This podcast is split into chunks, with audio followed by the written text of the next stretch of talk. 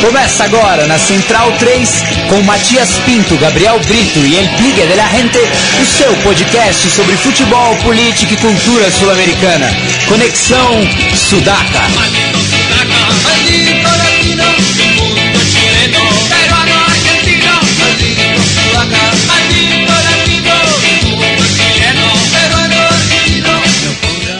Buenas ouvintes da Central 3, está começando mais um Conexão Sudaca, ocupando e resistindo a sua placa de áudio. Já aproveito e mando um abraço pro pessoal lá do que toca um podcast do América Mineiro, que adotaram essa frase para eles também de abertura. Então é isso aí, estamos compartilhando conteúdo pela internet. À minha frente está ele, Gabriel Brito, o guerrilheiro da informação. Salve, Gabriel. Salve, Matias. Salve a todos da mesa aqui, em especial os Rivers Plantenses, que devem estar felizes de novo com a, com a equipe, e a todos os nossos ouvintes aí, cada vez mais sudacas aí, é, aderindo ao nosso movimento cultural, que é esse programa. À minha direita está ele, Virgílio Neto, o guardião da Libertadores. Salve, Virga. Salve Mate, salve mesa, salve Sudacas, uma honra mais uma vez estar aqui com vocês. À minha esquerda estão, a minha esquerda e minha diagonal esquerda são os dois convidados é, da noite. É, lembrando que o programa não pôde ir ao vivo por problema no, no site da Central Case, mas estaremos disponibilizando ainda nessa sexta-feira para apreciação de vocês. Mas repetindo, está aqui à minha esquerda Sebastian Calvé. Boa noite, gente. É. Prazer. E à minha diagonal esquerda está Vitor Zapata. Muito boa noite aos, aos amigos da Central 3, aos centralinos. Prazer estar aqui no Conexão Sudaca, falando de futebol, política e da volta à vitória do River que estava devendo pra gente. Bem, como vocês devem ter percebido aí no discurso do Vitor, é, ele e o Sebastian são membros da filial do River Plate aqui em São Paulo e estão soltando fogos, né, devido à vitória do Milionário nessa última quarta-feira por 6 a 0 diante do metido Strongest, né? Nunca vi um, um, os bolivianos se agrandando tanto para cima do, de um time argentino. Bom, é verdade, né? Eles fizeram até piada com a, com a B Nacional e tudo, né? Parecia que o River era visitante. Depois que eles ganharam do São Paulo, acho que eles começaram aí a entender que eles podiam ganhar do River. O time deles não chega a ser ruim, tem bons jogadores, mas, mas realmente jogar em Nunes é outra história, né? Então eles entenderam bem o recado agora e 6 a 0 foi muito bom. Em março a gente não ganhou nenhum jogo, então foi muito bom para voltar a vitória em estilo começar abril com essa goleada e também a boa notícia, a volta do bom futebol do D'Alessandro, né? Exatamente. O D'Alessandro tem jogado bem e infelizmente isso tem ficado ofuscado pelas más atuações do time como um todo, né? Mas o D'Alessandro tem, estado muito bem, é, tem sido um dos poucos jogadores que, que se salvam. Ele e o Rodrigo Mora, na minha opinião, o Rodrigo Mora artilheiro do River na temporada. É, e o D'Alessandro teve uma atuação de gala, né? Uma atuação de gala com golaço, passes, é, o velho D'Alessandro de sempre. E perguntar para os dois, né? O, o, Vitor, vocês estavam explicando a, a, relação de vocês com o Brasil, Argentina, o River Plate também nisso tudo, mas falar para o público, né? Como vocês viraram torcedores do River Plate, como vocês vieram para o Brasil ou nasceram no Brasil, enfim. Bom, eh, eu nasci na Argentina, né? Então eu fiz torcedor de River por causa um pouco de meu pai, né? É, já de, de criança, bem os dois anos, tal, ele me colocava camiseta, me colocava coisa de River. Aos cinco anos me levou para o estágio e River ganhou 5 a 0 sobre Argentino Júnior. Acho que foi no ano, não lembro, eu nasci no 76, foi então no 81. 81. É, bom, enfim, a partir de ali da paixão total, né? E aqui no Brasil estou faz 10 anos, né? Faz 10 anos aqui é, para trabalhar e tal, então, assim, o primeiro que fiz foi é, contactar a filial da River Plate aqui em São Paulo, né? E aí, bom, é história, né? Bom, eu nasci em São Paulo, no Jardim Aeroporto, é, na Zona Sul. Fui morar na Argentina quando criança, com 7 sete, anos. Em 1987, o primeiro jogo que eu fui foi um River Deportivo Armênio, se eu não me engano. É... E eu acho que o River não ganhou esse jogo, tá? Tô, tô... O, o Armênio, quando teve na primeira divisão, fez bagunça. Fez bagunça. Ganhou fez na ba- Bombonera. Ganhou né? na Bombonera, exatamente. Foi esse ano mesmo. O, inclusive foi o último jogo do Gatti, né? O Virgílio, que é bom de história aqui, deve lembrar, né? Que o, O louco jogo, Gatti. o jogo que aposentou o Gatti foi um jogo que o Boca perdeu pro, pro Armênio. O River acho que não ganhou esse jogo, empatou. É, era o River do Menotti, né? Mas foi no Monumental ou no. Engenheiro Machiguete? Não, foi, foi no Monumental, foi no, Men- no Monumental, o River tava com um time cheio de estrelas, mas que não deu liga, né? Com o Balbo, com o Omar Palma, né? Com jogadores. O é, Negro Palma, que era do do Central. Ro- o maior ídolo da história do Rosário Central tava no River nessa época, o Balbo, que depois se declarou torcedor bosteiro, mas jogou no River antes de ir pra Europa, né? É, mas aquele time não deu liga, mas foi, foi minha estreia nos, nos estádios aí. E falando propriamente da, da filial do River aqui em São Paulo, explicar para os nossos ouvintes como funciona isso, são se precisa ser sócio, quantos sócios são, quantos sócios precisam para abrir uma filial do, do River Plate em alguma cidade ao redor do mundo. Você estava falando também da federação de filiais que o River tem é, fora da Argentina, né? Sim, bom, eh, a filial de São Paulo faz parte da, da Federação Internacional de Filiais da River Plate, que é uma agrupação de todas as filiais no mundo, né? Eh, que são perto de 30. Eh, a filial de São Paulo tem uma, uma, um sistema de associação que é simbólico, né? Não associa o clube, associa a filial, onde a gente entrega uma camiseta, uma, um carnet de sócio, né?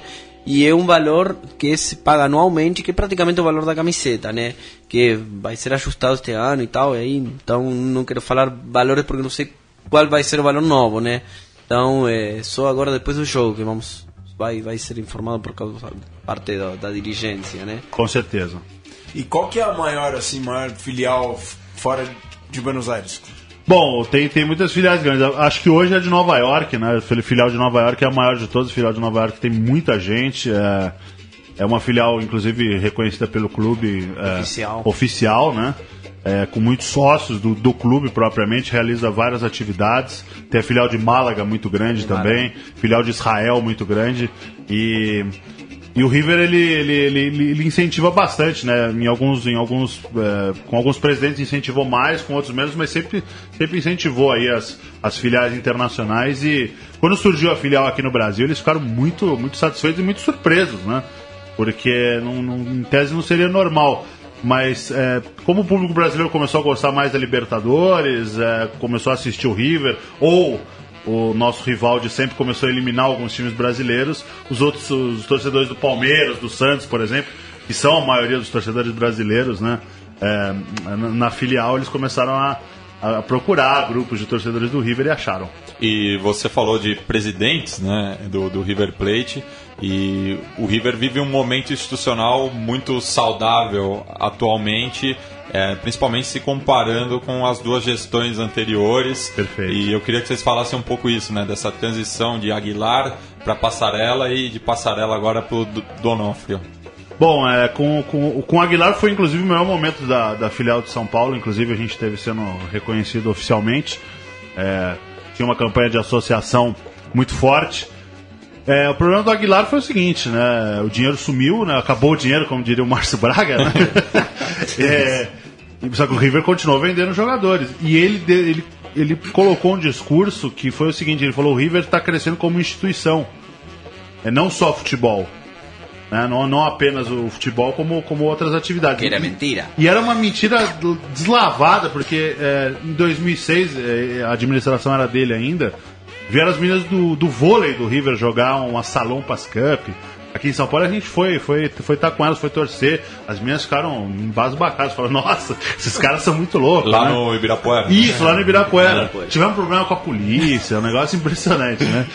E as meninas falaram, cara, meu, meu salário aqui é 200 dólares por mês e eu não tô recebendo. Então eu falo, pô, cresceu a instituição nada, né? Foi, foi o Aguilar que inventou o campeonato econômico? Que o River Foi, não, tá- foi o Passarela. Foi, o Passarela. Foi o. Passarela que. de- e depois o Passarela só piorou, né? Passarela, Passarela veio com frases tipo. Pro River é melhor jogar na B Nacional do que na primeira divisão, ganhamos o campeonato econômico. Funes Mori, é, centroavante, tem que ir pra Copa. Enfim, foram uma tragédia, né, Sebas? Sim, não, totalmente. Foi é, é, o período mais escuro do, do- da história de River, né? E uma coisa que a gente não esperava que, que foi esse rebaixamento, né?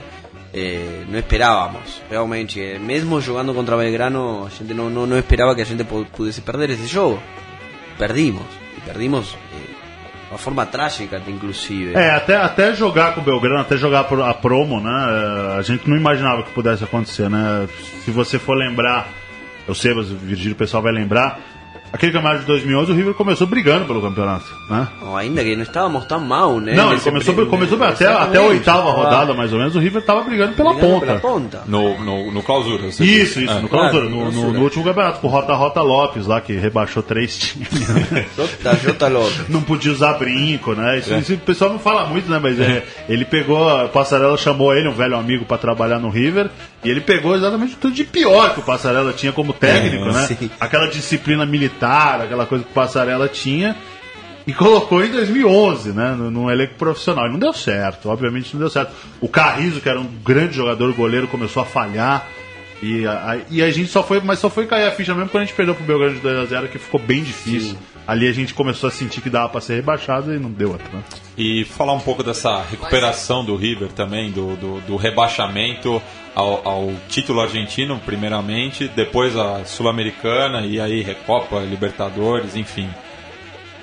Cara, é, começou esse, eu, eu acredito muito esse, esse renascimento futebolístico do River já ao fato do, do, do, do Almeida ter assumido, ter sido técnico na B Nacional. Acho que isso trouxe a identidade é, River Platense de volta, né, uma coisa milionária, uma coisa dos corredores do River. Né, o Almeida é um cara que foi criado ali, foi um grande técnico. É, jogadores voltaram, né, como o Chori Domingues, ah, como o Kavenag. O Ponzio, Ponzio. voltou. E o Trezeguet, né? O Trezeguet falou: Eu vou jogar no time do meu coração e voltou pra B Nacional. Outros jogadores ídolos do River não, não tiveram esse, esse approach. Então isso começou a, a, a elevar a moral do torcedor. A B Nacional é um torneio um pouco mais fácil, mas não foi também tão fácil quanto a gente Tanto imaginava. que foi só na última rodada, Foi só também, na última rodada. graças ao tropeço do Central também.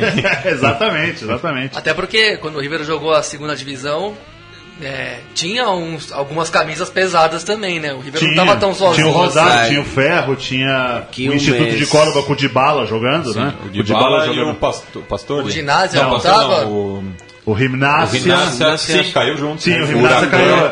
Caiu porque caiu- foi É. aquele jogo que o, o Huracan Guilherme estava. Barros Esqueloto É. comemorou o gol na, contra os bosteiros, mas eles caíram, né? Huracán e Quilmes. É. Huracan. Quilmes também, sempre O- o tinha umas Ferro- camisas pesadas. O Gabriel O lembrou. Ferro que já tá há um bom tempo na O Ferro de Calagita, que tá lá. Camisa mas que é pesada. bicampeão argentino. Exatamente. Mas como é que foi esse momento desse impacto mesmo, esse é, porque a impressão que pra quem vê, acompanha o futebol argentino mesmo gostando e tal, o Boca e o River são um pouco acima do bem e do mal na Argentina. Vê até pela imprensa que a cobertura é muito maior, a torcida também é muito maior dos dois times. Como é que foi esse baque, ainda mais levando em conta que o Boca ainda nunca caiu? Como é que pesa isso diante da história, mesmo depois de já recuperado o clube? Cara, eu, eu sou, eu sou um cara, sou um cara muito clubista, mas nessa questão eu acho que a gente não pode fugir da verdade, né? Foi uma humilhação muito grande, é, foi uma, uma situação muito, muito ruim, muito é, vergonhosa mesmo. E, cara, que só, só, que só assim deu, deu muito brilho pra gente, porque a gente tinha o Almeida, porque alguns jogadores resolveram voltar, porque os jogadores novos apareceram também, como o Ramiro Funes Mori, né, nessa campanha. É, o Carlos Sanches, né, que foi contratado pelo, Godoy- junto ao Godoy Cruz. É, só só, só esse, esse fato assim, de renascer futebolisticamente deu, deu pra gente um pouco de uma situação um pouco melhor pra enfrentar a vergonha que foi. Foi uma vergonha mesmo. Foi uma vergonha mesmo. Não, não tem, eu acho que não dá pra brigar com os fatos, né? A gente é clubista. é, vou querer sempre falar que, sei lá, o meu maior ídolo é melhor que o maior ídolo do, deles, entendeu? Mas, cara, o rebaixamento não tem muito o que dizer. é. Acho que a gente teve. E o River teve que aceitar muitos fatos aí. É teve porque que foram aceitar- muitas campanhas, né? Porque ainda Foi- foi. são a- seis campanhas, Ainda cara. eram na época da média do promédio, de pontos, é, do do promédio. que- não tem, que- eu acho que não tem como fugir disso. Acho que a gente tem que, tem que encarar isso da aceitar. maneira, da maneira É. como foi, cara. Da maneira como foi, foi uma vergonha assim. E, e a gente renasce por causa disso, porque a gente busca o, a gente tem o recall dos ídolos, o Almeida, depois o Ramon Dias, que é o maior técnico da história do River ainda, né? O Gajardo ainda pode, pode passá-lo, mas depois vem o Ramon Dias. Começa do jeito Ramon Dias, né, Sebas? É, mandando embora o Chori Domingues e o, Domingues e o Kavenag, né? É. manda embora os Na verdade, na, e verdade, depois- na verdade, o Almeida que mandou eles embora, mas o Ramon Na também. verdade, é. sim, não se sabe se foi uma, um pedido de Passarela, É. né? Passarela não queria mais ele sair. O Ramon Dias mandou embora o É. 3EG, né? E o Ramon, o Ramon Dias mandou Trezeguet ou foi com o Gallardo? O Gallardo que falou Não, foi ele. o Ramon Dias. O Ramon Dias mandou o Mandou- 3EG. O 3EG foi jogar no News, né? Jogar Libertadores pelo Isso, exatamente, exatamente. Então tá. E E logo aí- depois, uma, uma sequência de títulos perfeita, né? Quase todos, só faltou o Mundial contra o Barcelona, que aí já era um desafio grande demais também. Acho que Exato. ninguém ficou tão abalado com a derrota. pro Primeiro Barcelona. título foi com, foi com Ramon Dias, né? É, o primeiro Que título foi nacional, foi com o nacional. Ramon Dias, Sim. depois o o Gajardo ganhou assumiu os, os- os Sumiu títulos e ganhou continentais. tudo. Foram dois títulos, né? O Campeonato Argentino e depois a Supercopa Argentina. Isso, a Copa A Campeonato. Copa, com- Copa Campeonato. A Supercopa era a Ganhamos do outra que News. depois ganhamos depois, né? Ganhamos do News Gol do Mercado, Sim. né? Mas aí, em um ano, ganhou todas as taças do continente. De Ganhamos, Sim. ganhamos com o Gajardo, que era uma grande incógnita, né? Alguns torcedores seguem duvidando do Gajardo ainda, né? É, é impressionante. O Gajardo ainda não tem 40 anos, né? na verdade fez 40 anos recentemente. É, veio como, como técnico, tinha sido técnico do Nacional, mas veio, cara, com essa. E, e campeão logo de cara com o Nacional. Isso, exatamente. Sim, né? Ele se aposentou como jogador lá. Foi muito injustiçado no fim da carreira dele no River com, com o Angel Capa, que privou ele de jogar o último jogo dele. É, quando o Capa era técnico, o Capa realmente um dos maiores blefs da história do futebol argentino.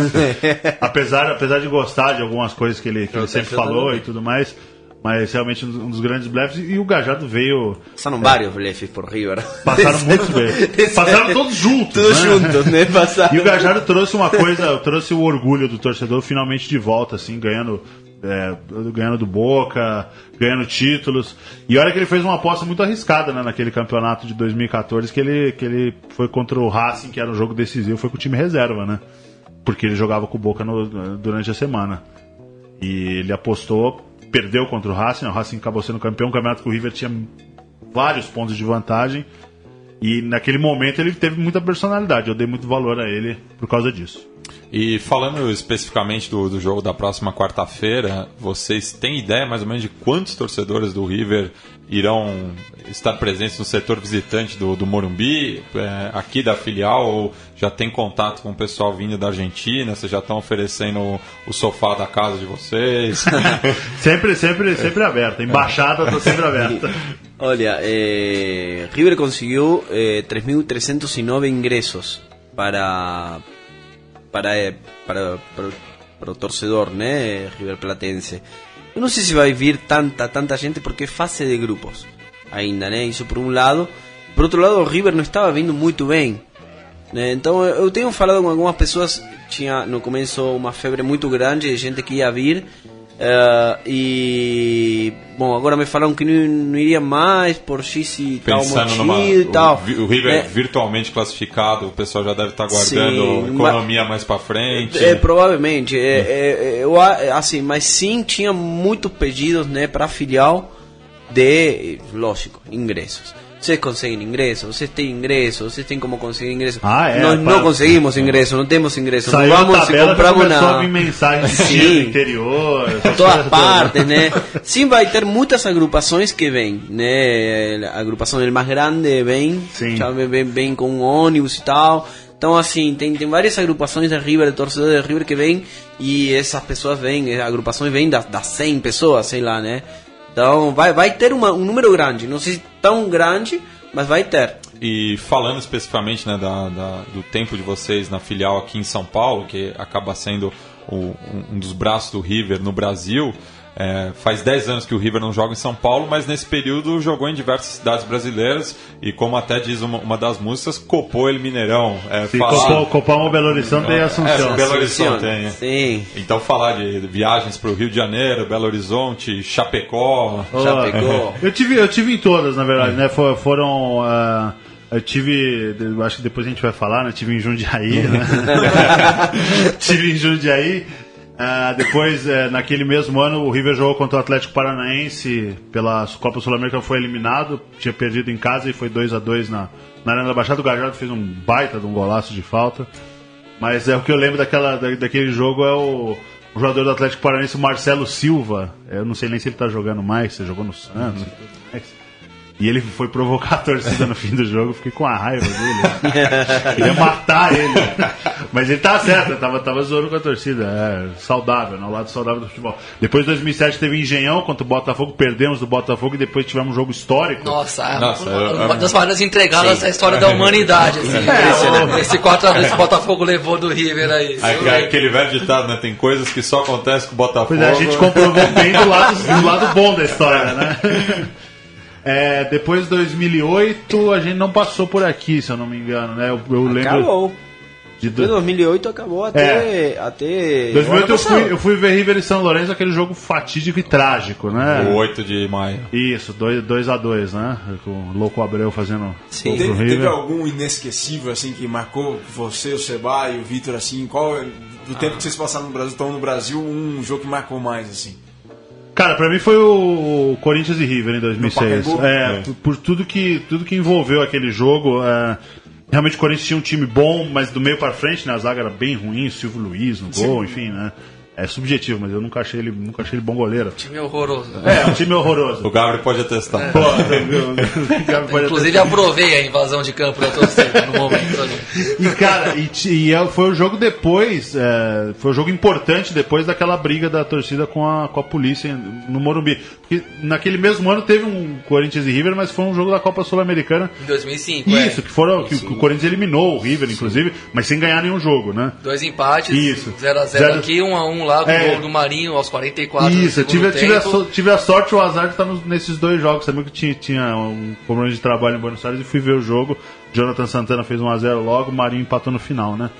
Mas então, tinha sido um jogo grande depois daquela, daquela briga com a polícia, né? Aquela coisa toda. Que foi uma briga até que os meios de comunicação contaram de maneira errada. Foi uma briga interna, é, por causa de faixa, que acontece muito, né? Mas vira discussão, não- geralmente não, o pessoal não sai na porrada. O pessoal acabou saindo na porrada, a polícia foi separar, e os caras falaram, não, a polícia não vai separar, e aí virou aquilo tudo, né?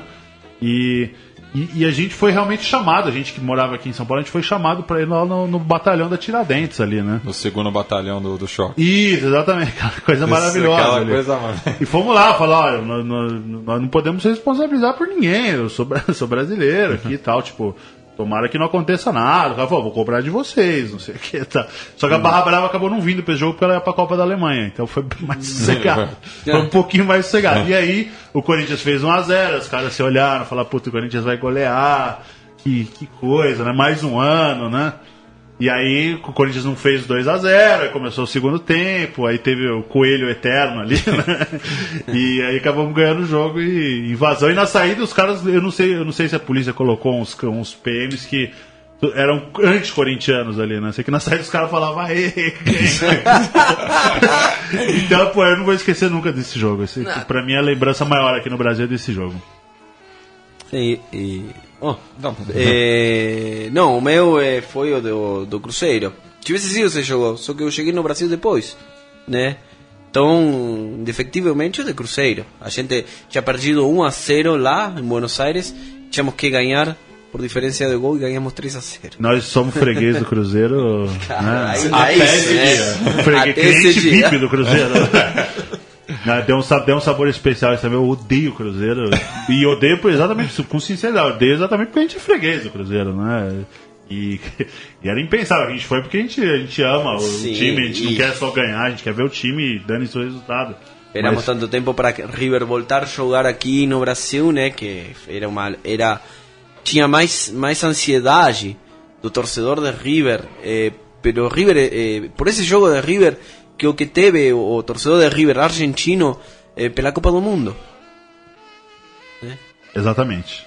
É, e agora a gente vai passar para um, um, um dos quadros do programa, que é o quadro Que Lindo es el Fútbol, que trata de momentos eh, históricos do, do, do futebol e mu- mu- muito disso que, que a gente é apaixonado por esse esporte.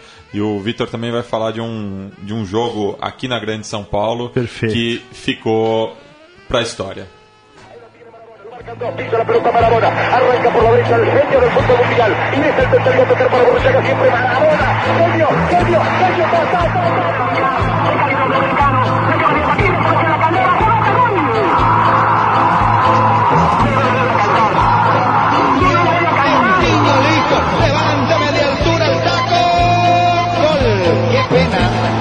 Gol. Ronaldo. Gol. Y es que es el fútbol, pibe. Qué lindo que es el fútbol, pibe.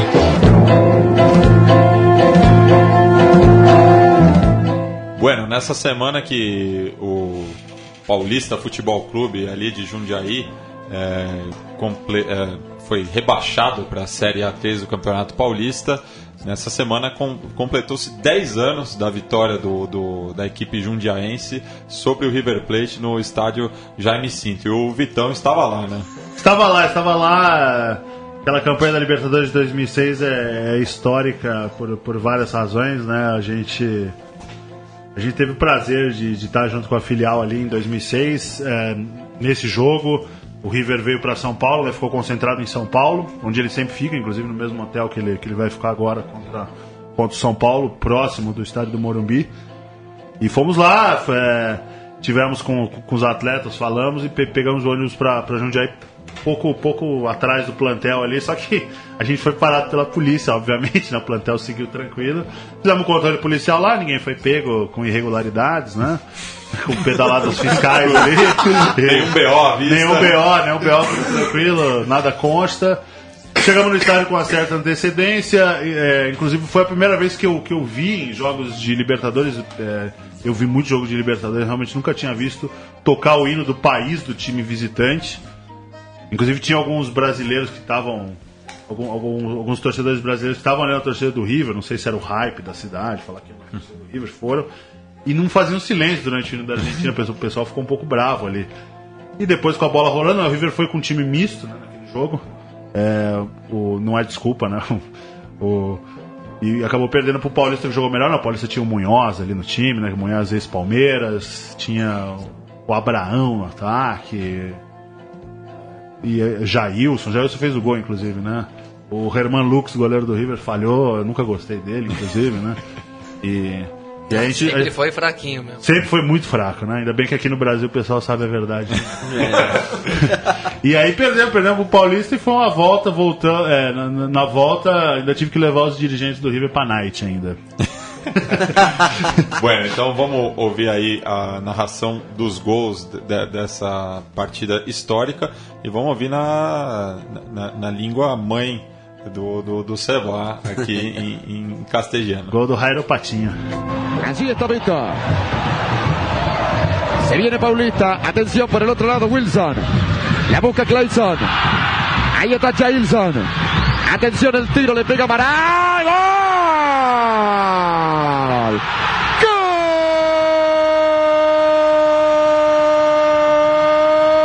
¡Gol! De Paulista. Lo hizo Amaral los cinco minutos del primer tiempo. Paulista 1, River 0, Amaral lo hizo. Qué gol espectacular. De un equipo que sabe que juega su última chance, un equipo joven, un equipo que no sé si pierde muchas cosas, que remata de esta manera con una pelota que invita, ya hemos hablado en otros casos, especialmente de Vélez, que le pega así desde afuera a los jugadores de Vélez. Un remate que lo sorprende a Lux. Buscando la pelota Muñoz, atención, se viene ahumado de atrás. El que corta Tula, San Martín. Larga la recuperación en un momento, ¿no? Pero está bien, por suerte, el tecla. La regala Mareque. Allí está buscando Douglas. Mete Wilson. Viene Lucas. Atención con Muñoz. Mete Lucas. Vino para Muñoz. Ahí está. Wilson convierte el segundo del Paulista, señores. A los 17 minutos del primer tiempo. Dudó Lux, creo. ¿eh? Paulista 2. River 0.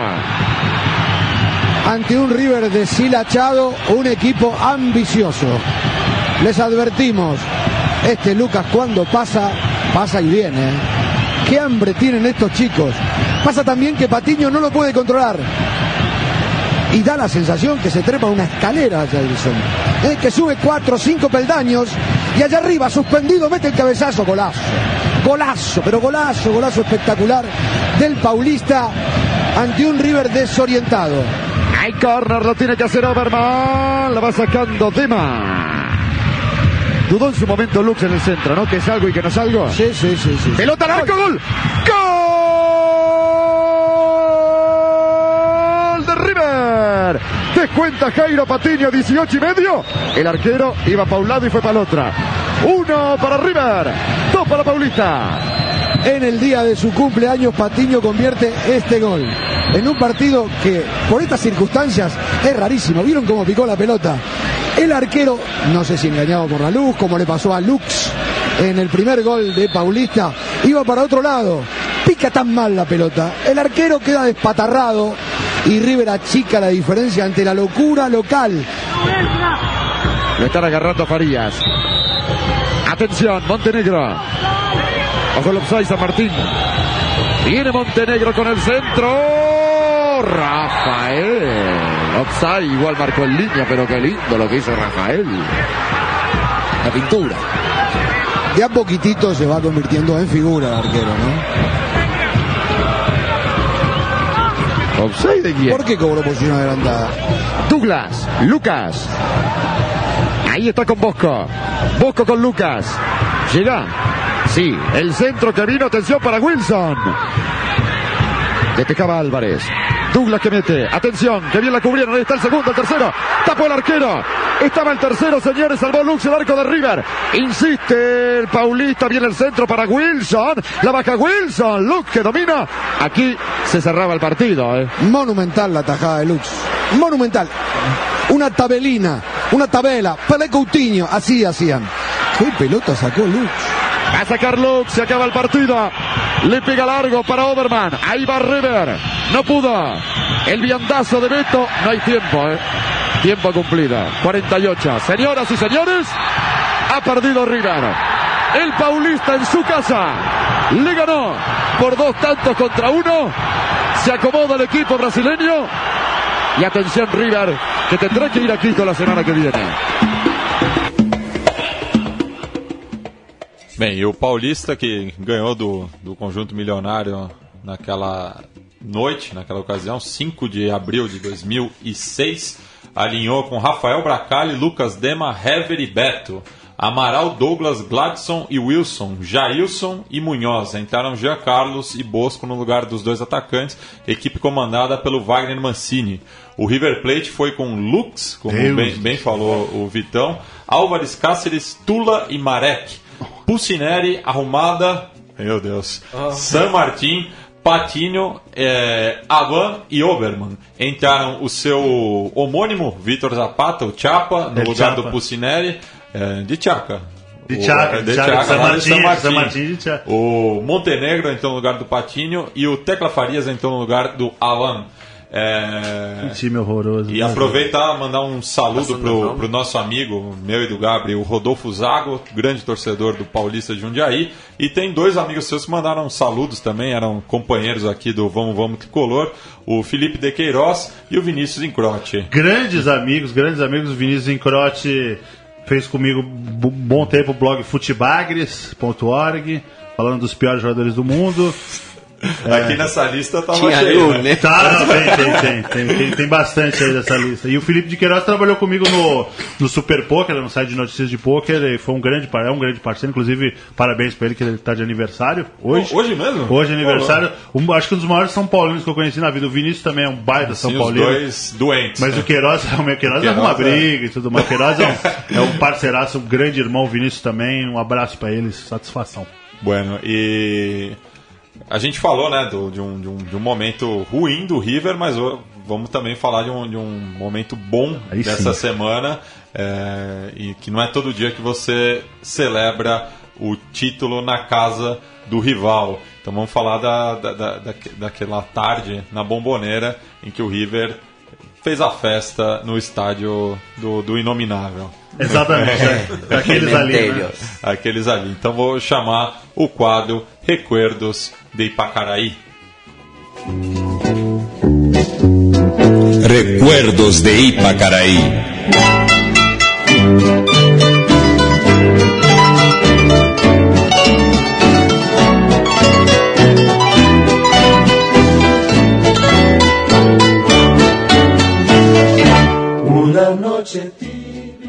Bueno, vamos, voltemos a 1986, o, Seba com 10 Dez aninhos, anos. eu acabando de sair da barriga da minha mãe. Eu com seis É. anos. Enfim, O é, e o, o, o River é, celebrou né, na, na casa do Boca Juniors e ficou marcado pelo gol com a pelota naranja. É, explica para o nosso público por que né, que o, o- jogo foi com uma bola laranja, o primeiro tempo pelo menos. Vamos lá, foi, foi só o primeiro tempo mesmo. Vamos contextualizar, né? Foi campeonato argentino 85-86, né? Aquele campeonato foi disputado por 19 times, né? Que é uma particularidade também, É. né? Nenhum campeonato no mundo tem 19 times, o campeonato argentino teve.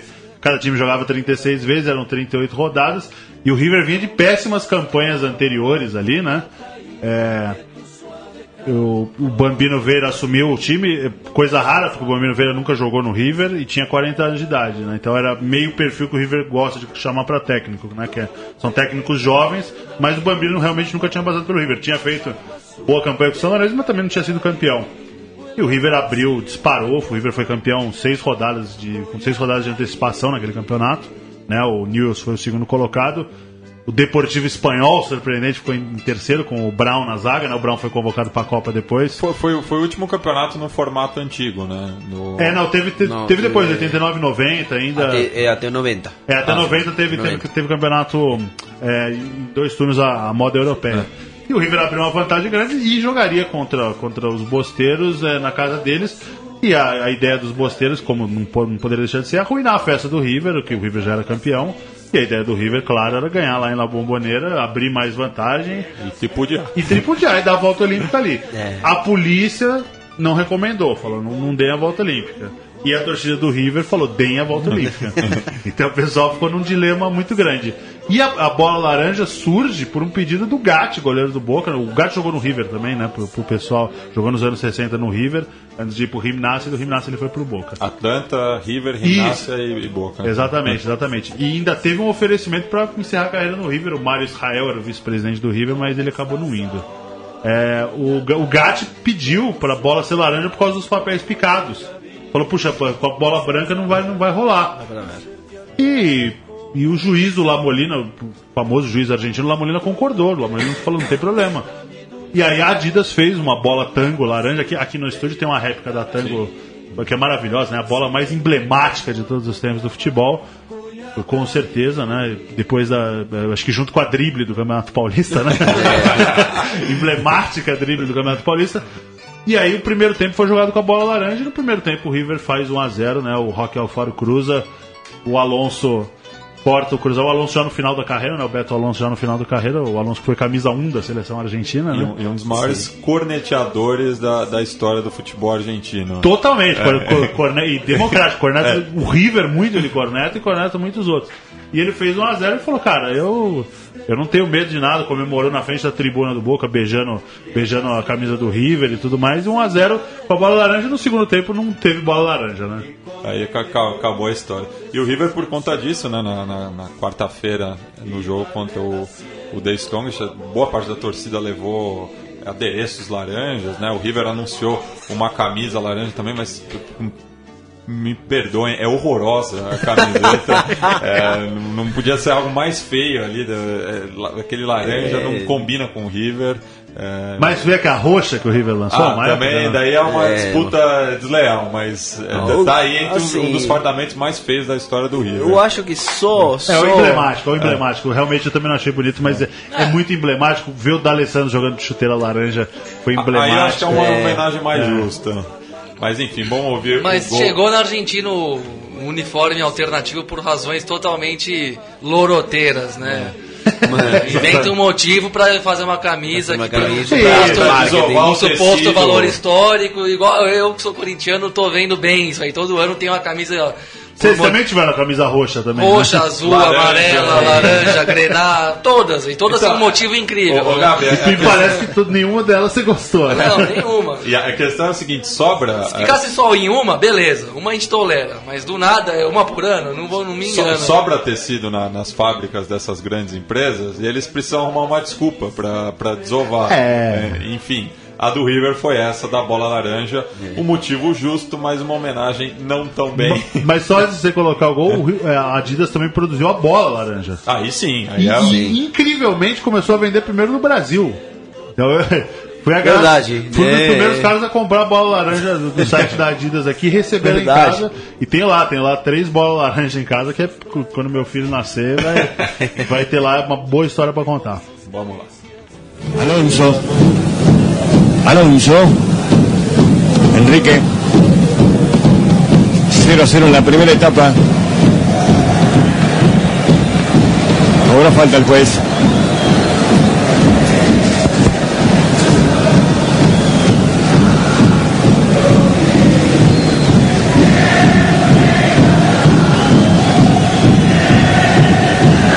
Veremos cómo llega esta pelota adentro. Alfaro. A Gallego, Borresi, Chastegui, Alonso y Ruggeri. Viene el centro, Sergati, atención Alonso, gol de River solo, Alonso de cabeza, River 1, Boca 0, Alonso. Fácil que se le hizo, entra prácticamente solo, qué bien le cabecea al otro lado. Prácticamente Gatti quedó a mitad de camino. Se buscaba quién era el marcador de Alonso, porque Higuaín se había ido detrás de Ruggeri. Alonso entra de frente, la coloca junto al palo Ouvimos aí então o, o gol, o pr- primeiro gol naquela tarde terminou 2 a 0 O segundo gol, quem, quem fez? O próprio O Alonso. próprio Alonso O Alonso, o Alonso bateu uma falta que, que bateu no Passucci, que era um volante carniceiro. Ah, que tem até o blog. Isso, exatamente, lá, É, sei. lá pra Sute. O blog a gente sempre xinga, inclusive. né? o bateu no Passucci e enganou o Gatti, ele morreu no, É, na bochecha da rede, da- como dizem os narradores, né? Foi para um lado, Isso, dois- indo para outro. 2x0, título, volta olímpica, maravilhoso. E antecipando também a, a Libertadores que o River ganharia naquele ano. Que é, que foi em outubro, né? Acabou em outubro a Libertadores daquele Sim. ano.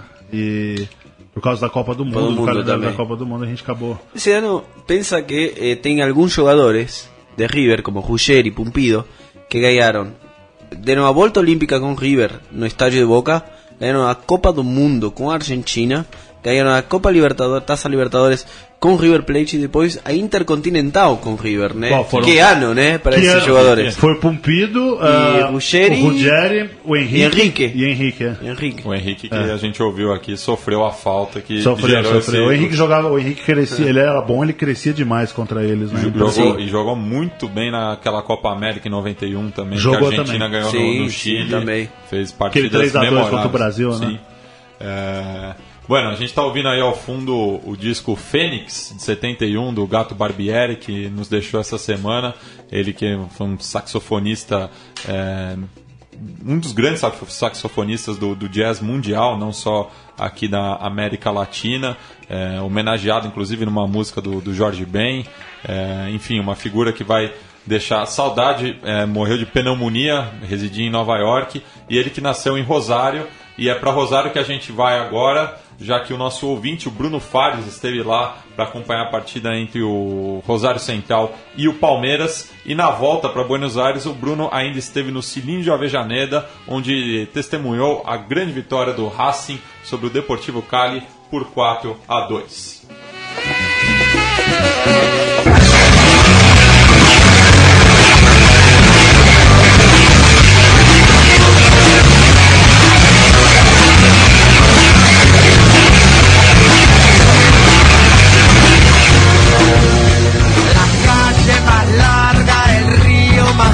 Fala Matias, toda a equipe do Conexão Sudaca, galera ligada na Central 3. Bruno Sader falando diretamente de Buenos Aires, capital federal da Argentina, da onde estou nos últimos dias acompanhando a quinta feita da Copa Libertadores de América 2016, que estive primeiramente na província de Santa Fé para acompanhar Palmeiras e Central em Rosário, jogo de suma importância para o Palmeiras, que teve uma sua torcida presente, um bom número de torcedores, cerca de 300 torcedores tivemos um tratamento até que cordial pela torcida do Central, um pequeno problema na ida, pois o nosso grupo, que é de 10, 20 pessoas, foi deixado na avenida principal pelo pessoal que está nos levando, de acesso ao gigante de Arrojito. Tivemos que andar cerca de 7, 8 quadras no meio da torcida do Central que chegava para a partida. Uma situação um pouco estranha, que nós tentamos aí ir por coisas paralelas, mas não era possível.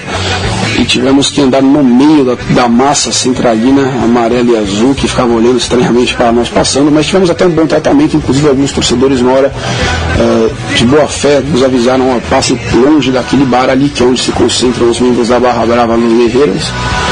E chegando perto do estádio, ficamos em um bar, tomando uma, uma cerveja com os amigos do Central, todos confraternizaram bastante, elogiaram bastante todo mundo do Brasil. Um clima muito agradável, muito amistoso, que não foi o mesmo dentro do estádio. Dentro do estádio, tivemos atrás de um dos gols, na tribuna inferior, e não podíamos sair do coberto, pois éramos alvo de todo tipo de objetos e cusparadas eh, e afins da torcida do Central, com muitas ofensas, tentaram nos atingir. Eu reparei isso quando fui tirar uma foto da torcida do Palmeiras antes do jogo, tenho uma cusparada na mão, foi um belo de um alerta. Mas sempre que o Palmeiras fazia os gols, para provocar a pessoa da torcida do Palmeiras, saía debaixo da arquibancada para fazer gestos e sinais e xingamentos aos torcedores centralinos. Inclusive o palmeirense tomou uma pedrada na cabeça, que abriu um pouco a cabeça.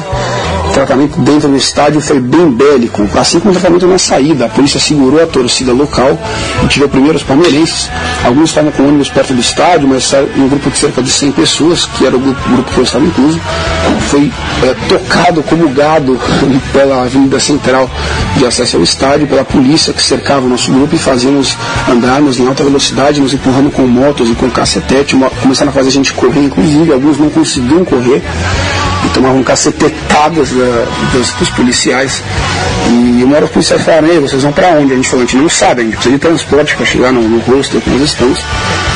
Então, os policiais perdidos viram depois que a gente precisava de táxi os próprios policiais começaram a parar os táxis que andavam pela rua, de motos, tudo isso para tentar agilizar a nossa saída antes que a torcida do Central saísse. Não deu tempo, a torcida do Central saiu, mas não tivemos qualquer, quaisquer episódios a mais de violência. É, foi um pouco um clima de estresse, um pouco de truculência da polícia aqui de Rosário, mas tudo deu certo para a torcida do Palmeiras e voltamos para a capital federal. Aqui a maioria voltou para o Brasil, mas eu fiquei e estive para acompanhar a rodada de ontem. A ideia era acompanhar a rodada dupla, estar primeiro na La Bombonera às 7h30 para acompanhar Boca, Juniors e Bolívar e depois em Avejaneda para Racing Clube contra Deportivo Cali. Só que conseguir ingressos no dia da partida é muito difícil aqui na Argentina, principalmente para a Copa Libertadores. Uh, todo mundo que eu conversei disse que se eu chegasse uns dois dias antes eu conseguiria algum tipo de ingresso. Agora, no dia era praticamente impossível. Para o Boca estava tudo esgotado. Eu teria que arriscar pagar dois, três mil pesos na mão de cambistas com ingresso provavelmente falso. Então é um risco que nós não tínhamos como correr, nem como de visitante, porque a torcida do Bolívar copou o setor de visitante da La Bombonera. Então fomos para a Avejaneda, onde adquirimos os ingressos na bilheteria mesmo, uh, por 400 pesos, cerca de 100 reais. Nas populares inferiores, no cilindro, no, para, o mesmo setor da, da Barra Brava Laguardia Imperial, que comanda as ações no cilindro, onde podemos ficar dentro da Barra Brava acompanhando a banda de Avejaneda tocar e pulando com, com, com todos de azul e branco durante 90 minutos. Uma experiência fenomenal para, para quem gosta da arquibancada, para quem admira. E isso não estou querendo defender os lados de cá, mas acho que no Brasil nós temos muito o que aprender ainda de como se fazer uma festa no estádio, até pela facilidade maior que eles fazem aqui, mas é uma cultura de arquibancada fenomenal, um jogo tranquilo para o Racing, vitória de 4 a 2 uma experiência fantástica de torcedor, de acompanhar no meio da Laguardia Imperial durante 90 minutos a vitória do time da casa e comer um choripã depois nas ruas e voltar com toda a massa de azul e branco para casa no final do jogo. Experiência excelente que recomendo para qualquer torcedor e pretendo continuar nesse fim de semana com a rodada do Campeonato Argentino. É isso, Matias. É, apenas um registro que no final do jogo do Racing houve o mesmo tratamento que tivemos em Rosário. A polícia segurou a torcida local, onde eu estava, para deixar a torcida do Cali, que se fez presente num bom número também, cerca de 200 torcedores, 300 torcedores no cilindro. E tivemos que esperar cerca de meia hora após o jogo, pelo menos, para poder sair do cilindro e retornar para a capital federal. Um abraço a todos da Conexão Sutaca e todos os ouvintes da Central 3. Até a próxima. Bueno, tá aí, aí o relato do, do Bruno, que assistiu um dos grandes jogos é, em loco né, dessa edição da Copa Libertadores, um partidaço no, ali nas margens do Rio Paraná entre o Rosário Central e o Palmeiras, né? É, todo mundo aqui acompanhou o jogo? Gostaria de Sim, sim. sim, assisti. Eu, eu vi que o Palmeiras tá com um azar muito grande, né? O Palmeiras tá parecendo Botafogo um pouco ainda. Quem tava falando do Não, brincadeira, né? O pessoal do Palmeiras vai ficar chateado comigo. É, eu tive amigos que foram também, tem uns amigos que estão indo nos jogos do Palmeiras de Fusca. Lá, acompanhando o Palmeiras de Fusca. O, o, o Vini Pedra, inclusive, meu amigo lá do, do, do Jardim Aeroporto, mandar um abraço pra ele. Eles estão indo de Fusca pros jogos, maravilhoso. E eles eles estavam lá e. Fusca Verde, imagina. Exatamente, Fusca Verde.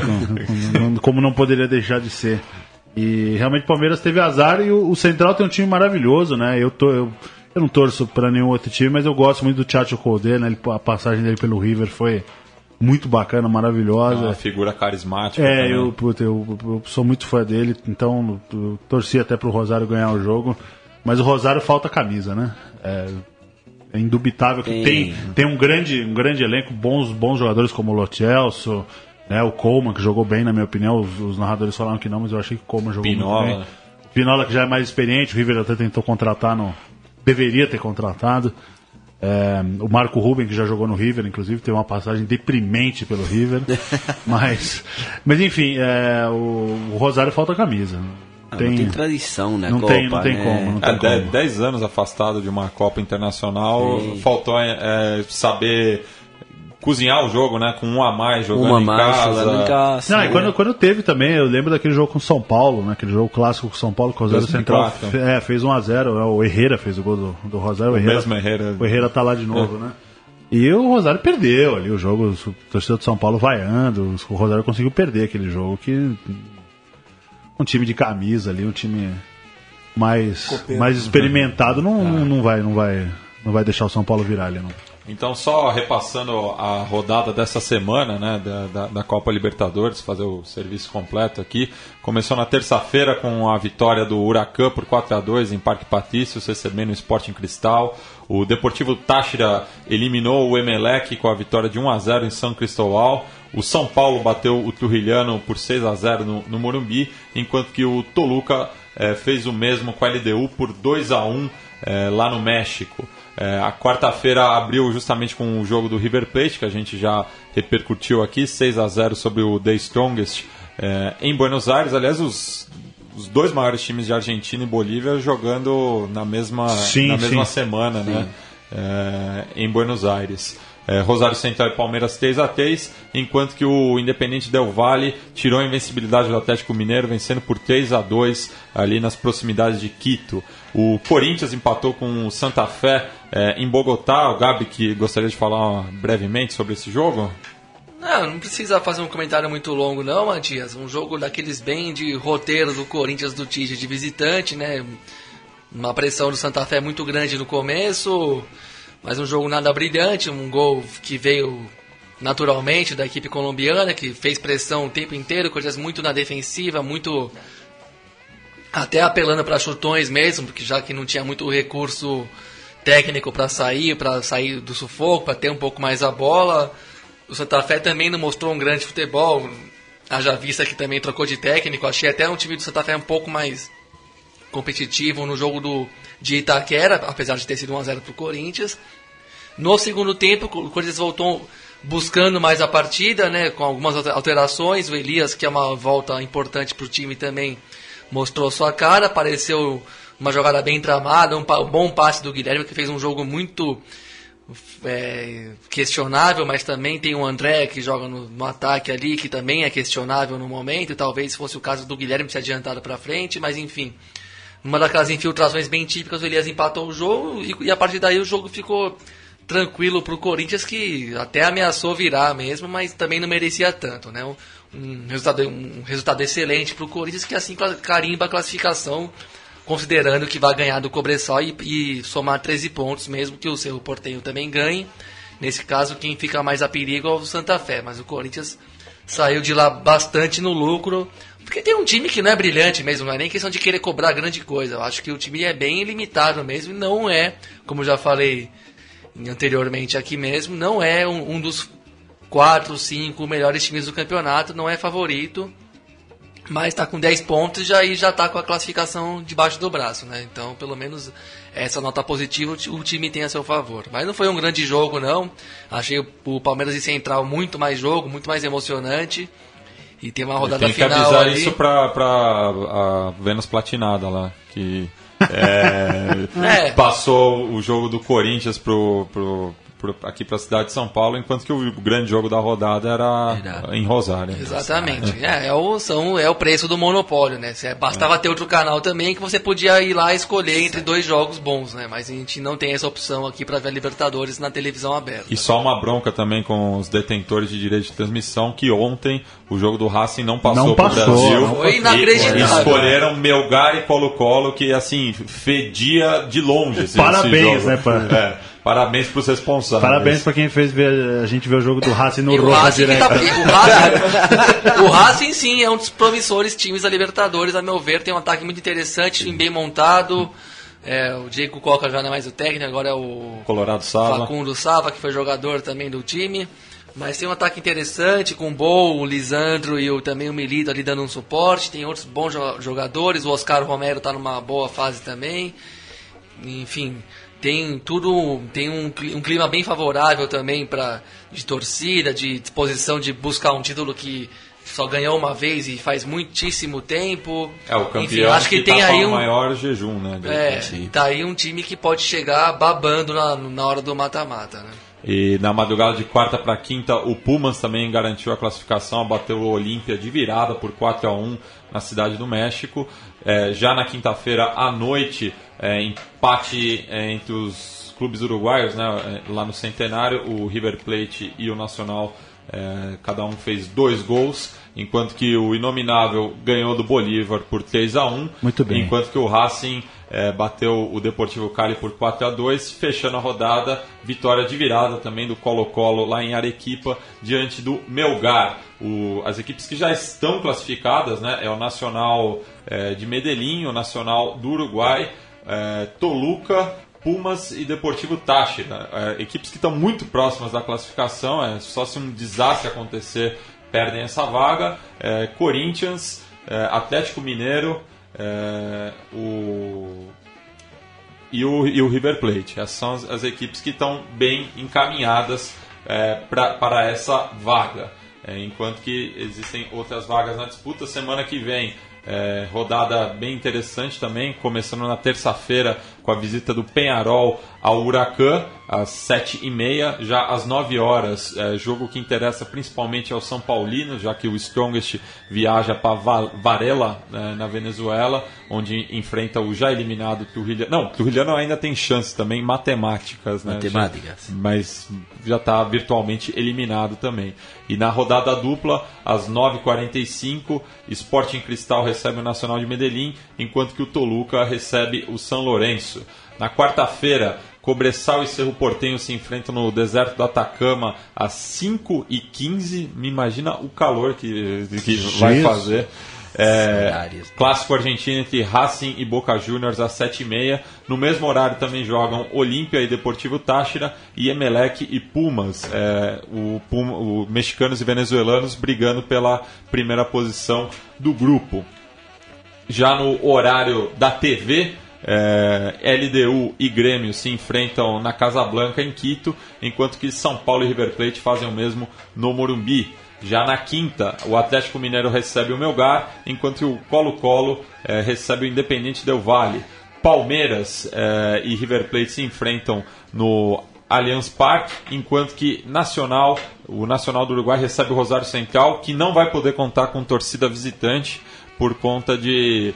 é, enfim, é- a, a- a coisa é sempre muito delicada, né? Mas parece que a polícia de Montevidéu é, pegou no pé dos meninos lá, canajas, na- quando foram visitar o River Plate e estão suspensos por conta disso. E no mesmo horário, fechando a rodada, Deportivo Cali e Bolívar se enfrentam na Colômbia. É, Gabri, vou chamar a vinheta do Bole Bole. Boletín Bolivariano.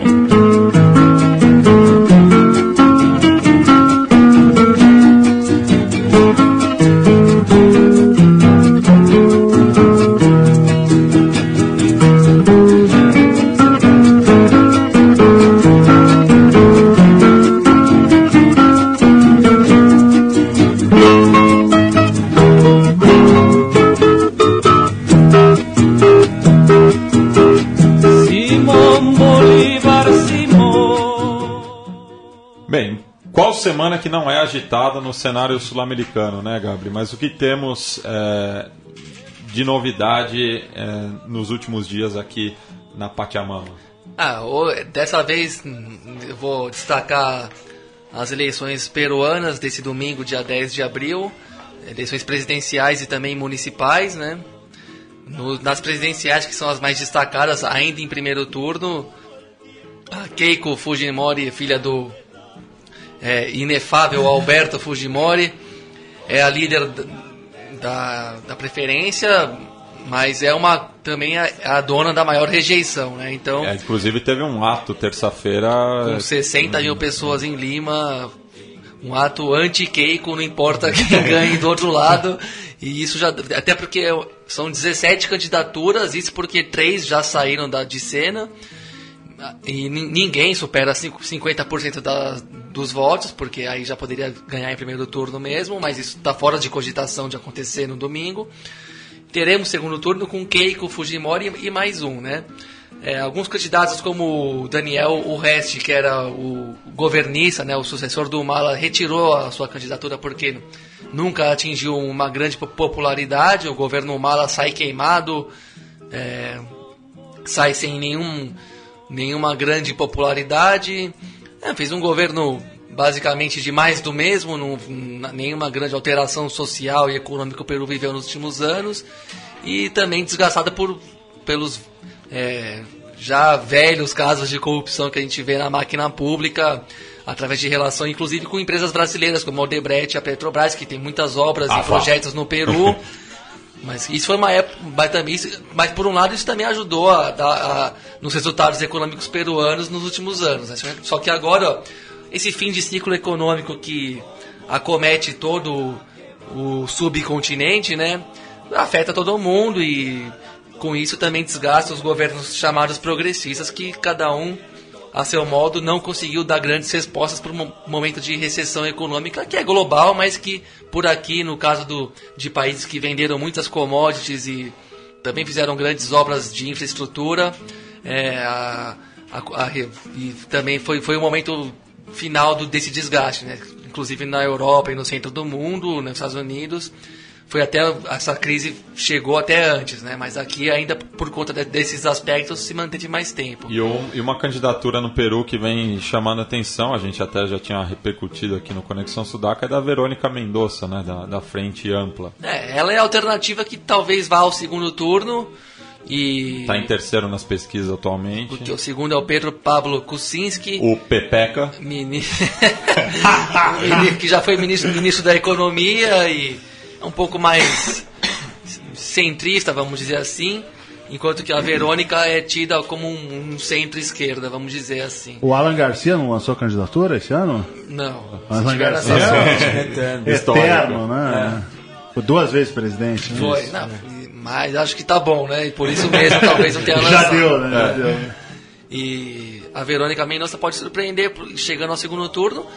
Eu penso que quem chegar ao segundo turno contra a Keiko vai levar.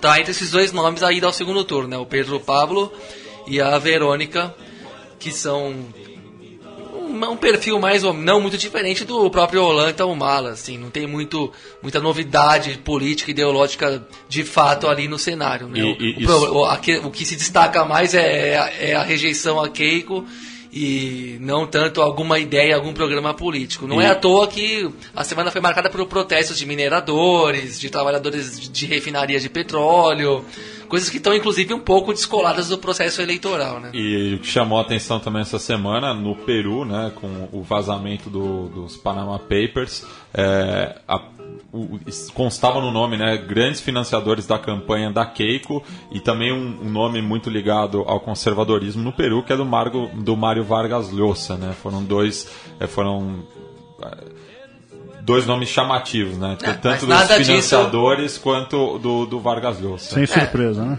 Sem nenhuma surpresa, mas isso, isso também não impediu o Vargas Llosa de cornetar meio mundo lá no Peru durante essa eleição aí, se posicionou contra a própria Keiko Fujimori mas enfim, a gente sabe que é um pouco um pavão ali, né? Que tem posições inclusive contraditórias a, a, a despeito de ser um grande escritor, não vamos entrar nessa discussão. E que completou 80 anos E outro que está no, no Panama Pampers é o.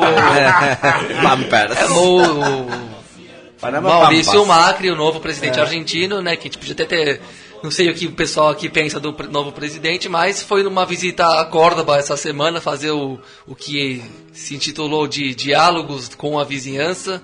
Isso que Córdoba foi uma das províncias que votou em massa no, Pois no é. Macri. Mesmo assim, É. foi hostilizada por algumas senhoras. Alguma, alguma delas chegou a empurrá-lo diante das câmeras e das reportagens ali presentes. Enfim, né, um governo que faz muitos cortes de orçamento, aumentou a tarifa da energia, aumentou a tarifa do- dos transportes. Em 100% no Baixou, caso. é, sim, muito alto mesmo, baixou o valor do salário mínimo. Liberou o câmbio. Liberou, Liberou o câmbio, câmbio, liberou a- a- as, exportações de commodities de, dos impostos que ajudam a financiar o próprio Estado. Fundos, fundos, fundos boi, buitres. Prometeu que vai acabar Fundo com o futebol para é. todos. Prometeu também que em 2000 em 2017 não vai renovar o contrato com a, a AFA, não renovará o contrato com a- o convênio, vamos dizer assim, do futebol para todos, que já também já não está mostrando jogos dos times grandes, o que para quem mora no Brasil é, é legal demais, né? Só pode agradecer de não poder ver o jogo na internet se a gente não tem É. canal argentino na TV. Enfim, e tudo isso em, em menos de 100 dias, né? E, e tu- por isso que ele ainda goza de 70% de popularidade nas pesquisas. Mas qualquer governo que começa pode ser eu e o Matias, de presidente e vice-presidente, que vai ter 70% de aprovação nos primeiros três meses, né? Especialmente um governo que veio como oposição, né? Como ele, É, ele cambia, mas quando né? você é oposição, o outro estava lá há 12 Isso. anos. Y con grande apar- apar- aparato de... Mídia, de- de- midiático. Também midiático, tem essa né? boa Uma vontade das- da mídia. Uma das, das curiosidades da- das, dos, dos Panama Papers é que eh, apareceu uma outra empresa que, eh, que é do pai de Macri, né? de Franco Macri, sempre papal. Eu não fui, sou argentino. Sou argentino. Maravilhoso. E, e assim, eh, a sede da empresa fica onde o endereço, o endereço do Clarim. Clarín, com Macri como diretor. Maurício Macri como diretor. É, e é ensurdecedor o silêncio super- do Clarim né, nessa, É nessa semana. ensurdecedor e você fala como pode ser que o cara seja diretor de uma empresa que está num paraíso fiscal, opera num paraíso fiscal, com endereço no mesmo jornal que tanto apoiou a campanha. Negócios são negócios.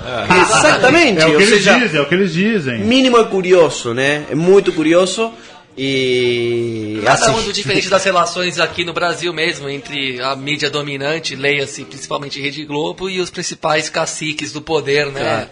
E aí tá. É, grandes grupos económicos que son los que, en definitiva, eh, un poco controlan a, o capital e a força de produção de um país, né? É, eu queria só falar um pouco sobre, sobre o Macri muito rápido aqui para não, pra não perder a, Pra não o perder fio- a linha. o fio da meada. É que eu realmente não, não, não sou favorável ao, ao Macri. Du- Durante a eleição não, não fui favorável ao Macri. O que me impressiona, é, tudo bem, está no começo do governo, a gente obviamente torce para que faça um bom governo, apesar de imaginar e, e apostar que não vai fazer por, pela formação política, pela, pela vontade política, apesar de não ter sido um mau prefeito de Buenos Aires, na minha opinião. É, mas é, o- a blindagem é o que incomoda, né? A e a blindagem da mídia é daqui também. Sim. Aqui o Macri é um. su- o- Semideus. Exatamente. Aqui saiu Putin. colocar- colocaram, o, colocaram o Macri no altar que eu, eu não acho. Eu não acho. Não, você não tá formando opinião, assim. Você tá. Sim.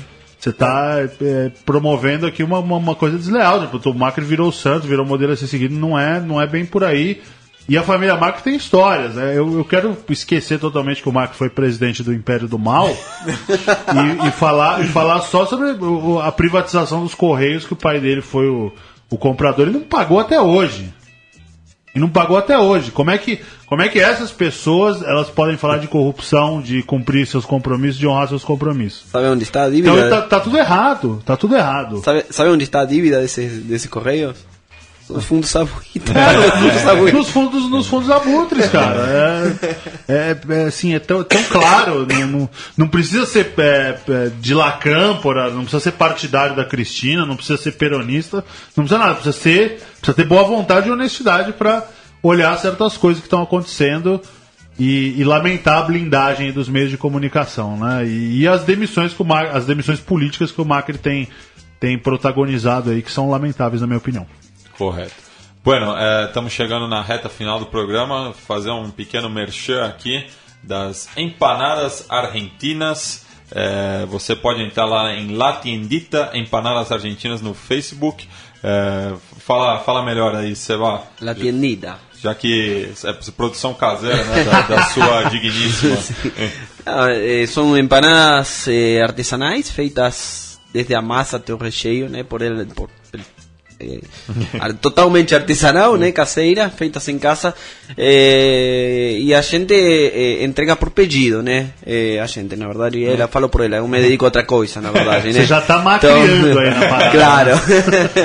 então, assim, é só, só entrar no site eh, que tem os contatos e fazer os pedidos. Você pode passar o telefone também? Sim, claro. Liga no 3384 4243 ou pelo 99179 9364 é, e combina aí com, com a senhora Calvê. é, a entrega, eu recomendo a Caprese, viu? Estou apaixonado por essa empanada. O deixar espaço para o Vitão também dedicar o trabalho dele tanto no, no Feltro Verde quanto lá no ESPN FC, no qual sempre textos muito bacanas sobre a cultura riverplatense. Obrigado, Mate. Obrigado pela participação aqui. Gostei muito do programa. É, Bom, eu tô, tô sempre né, no Band Esportes todos os dias no programa Poker Night, de segunda a sexta às 23 horas, é, fazendo um trabalho é, de desconstrução de imagem do poker, mostrando que o poker é um jogo de habilidade, mostrando que o poker é um, é, não, não é só aquele tio que perdeu a fazenda, né? Porque o tio que perdeu a fazenda perdeu para alguém que ganhou. Trabalho também com superpoker.com.br, que é o maior site de notícias da América Latina. Também, também nessa missão tenho, tenho, é, feito grandes coberturas aí do Poker, World Series of Poker, o BSOP, que é o Campeonato Brasileiro, enfim, um grande prazer. E desde maio do ano passado estou no ESPN FC, queria agradecer o, o meu amigo Luiz, Luiz, é, Luiz Guerra Pessel, que é o blogger da portuguesa, que foi ele que me indicou. Um cara muito bacana e, e é uma oportunidade muito boa de, de falar do, do River, né? Co- Como vocês têm aqui a oportunidade de falar da cultura sul-americana, a gente tem um pouco a oportunidade lá no, lá no UFC, uma liberdade muito grande para falar de, de qualquer tema. É, é muito bom, tem sido muito bom e, e o pessoal aqui no Brasil precisa se abrir muito mais aí, ó, a cultura sul-americana, parar com esses chavões de catimba, né? De que fala português. Isso, de, de jogador. Esse jogador é folgado, hein, amigo? Aquela quando coisa- você tem um, um jogador é, de outro país estrangeiro que fala espanhol, você já vai jogar de visitante, aí você vai lá e dá a faixa de capitão pra ele, só porque É, ele supostamente exatamente, vai abrir todos os caminhos pro rumo ao... Falar como o juiz que fala espanhol, né? Nossa, é, Você que deixa coisa o incrível. Conca de capitão, Conca Exato. que é a pessoa... O Conca mais tímido, É. né? Então, pô, tudo que a gente puder fazer nesse sentido que vocês fazem, que a gente faz ali, pra mudar um pouco, ó, o- pra dar mais conhecimento pro torcedor brasileiro, pra parar com esses chavões que o pessoal usa nas transmissões. São poucos comentaristas que fogem deles, né? É, O mais irritante de todos os chavões não é nem um chavão, mas é um comportamento. Libertadores mesmo. é várzea. Não, né? e quando, o e quando o time brasileiro perde fora de casa. Perdeu pra ele mesmo. É, é sempre assim, é impressionante, né? É sempre um acidente. mesmo. É né? muito- é muito chato, Mas vai, é muito mas chato. vai chegar no jogo de volta, o brasileiro vai arrebentar no meio e acabou. e não é Isso, assim, met- metade das vezes não é assim. Tem um que eu não gosto tanto quanto esse. Esse, esse é péssimo também, né? Porque o time brasileiro nunca jogou mal nem nada. O, o que eu menos gosto é. Pega o X time do Uruguai, da Argentina, do Equador e fala: esse time não ficaria em décimo no Brasileirão. Ah, Eles não param falar isso, gente. Precisa acabar com isso, não joga. É uma comparação que não existe, gente. Precisa parar Acabou, com né? isso. Pelo Vamos- menos ninguém falou até agora, ninguém teve a cara de pau de falar até agora, de falar que o Leicester seria campeão brasileiro com o pé nas costas.